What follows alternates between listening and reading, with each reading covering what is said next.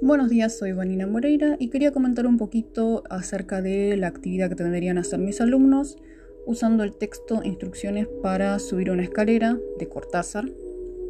Bueno, lo que yo apunto a que los chicos descubran usando este texto es que, bueno, nosotros estamos trabajando en la unidad eh, todo lo que tiene que ver con el análisis textual, sobre lo que tiene que ver con la estructura, y bueno, dentro de, del análisis textual nos encontramos con las secuencias, que bueno, eh, las secuencias son las que eh, predominan dentro de un texto, las que conviven dentro de él. Si bien hay una que es la que la dominante, por ejemplo en este caso como en el de Cortázar, la sería la secuencia narrativa, porque es un texto que está dentro de, eso sería como una especie de cuento, eh, dentro de él conviven otras secuencias como la descriptiva, la explicativa y la normativa. Y cómo nos damos cuenta nosotros de que habitan estas secuencias dentro de un mismo texto.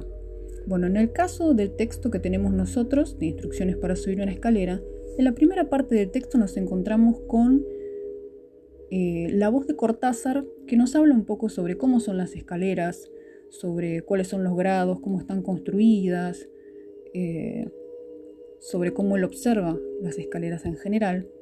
Esto tiene que ver más con la secuencia explicativa y descriptiva. Pero en la segunda parte del texto empieza a dar estas instrucciones, empieza a, a ver esta secuencia que sería más cercana a la normativa. Y acá es donde desarrolla las instrucciones para subir una escalera. Sin embargo, bueno, habíamos dicho que la secuencia dominante es la narrativa. ¿Para qué nos sirve a nosotros esta clase de textos? Bueno, primero para que los chicos puedan identificar que dentro del texto conviven varias secuencias y que a la hora de escribir un texto ellos pueden jugar también con esto. Podrían incluir, incluir por ejemplo, un diálogo eh, y ese diálogo también eh, tiene que ver con la secuencia dialógica. Eh, podrían poner también una secuencia argumentativa. O sea, dentro de lo que es la construcción del texto, nos sirve para analizar textos y también para crear textos. Lo que yo quiero que hagan los chicos es que identifiquen que dentro de este texto no hay una sola secuencia. No es un texto normativo, sino que dentro de él conviven varias secuencias. Ravioles es parecido. Eh, como los dos textos utilizan la parodia porque parodian la estructura del texto normativo, Cortázar lo hace desde el punto de vista, eh, bueno, eh, haciendo una crítica social, burlándose de, las normas de la sociedad y la rigidez. Eh, y bueno, Raviolis lo hace desde el costado de un poco más de la ironía, de la parodia, de una forma un poco más divertida. Raviolis también es un texto que es un microrelato, por lo tanto pertenece a, a lo narrativo, pero al ser una parodia del texto normativo, cuando nosotros lo leemos nos podemos llegar a confundir.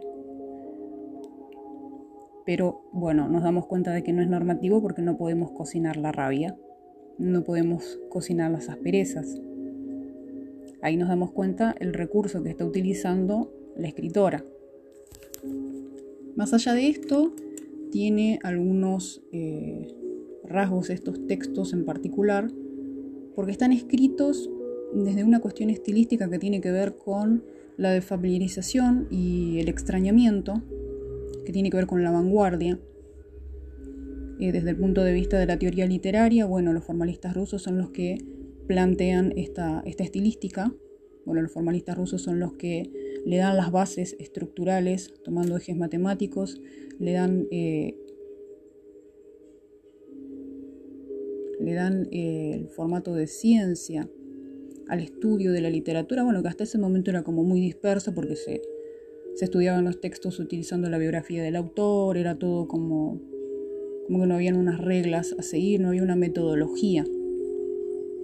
Entonces ellos son los que ponen, influenciados por el, estructuralismo de Saussure, por, por ejemplo, eh, otra figura conocida fue Jacobson, eh, el que bueno, crea el circuito de la comunicación que plantea el extrañamiento y la defamiliarización, crear un impacto, alejarse del lenguaje común, ampliar la percepción del receptor. Entonces proponen estructuras que jueguen un poco, eh, alejándose de la norma, alejándose de la realidad, que sean un poco más abstractas en algunos casos. En el caso de Cortázar, bueno, él da instrucciones para subir una escalera, que es algo que no, no hacemos todos los días. Eh, no seguimos instrucciones para subir una escalera. En el caso, por ejemplo, de Girondo, juega también con la forma de la estructura porque usa gitanjáforas, que son palabras inventadas. Esto también se vio, por ejemplo, en la pintura, en donde eh, hay también unas imágenes muy buenas en lo que es cuadros, en lo que es el cine, que juegan también con la percepción de las formas, eh, llevando a, la persona que lo ve o a la persona que lee, en este caso de la literatura, a pensar más allá, a ver desde una forma más creativa, a romper con la, con la normalidad, con la, con la cotidianeidad, de alguna forma. Entonces, esa sería también la otra punta de, de esta clase de textos, en el caso, por ejemplo, de Cortázar, que también se puede llevar de forma muy breve al aula, recordando también a los chicos lo que tiene que ver con la teoría literaria, más allá del análisis estructural que tenemos del texto.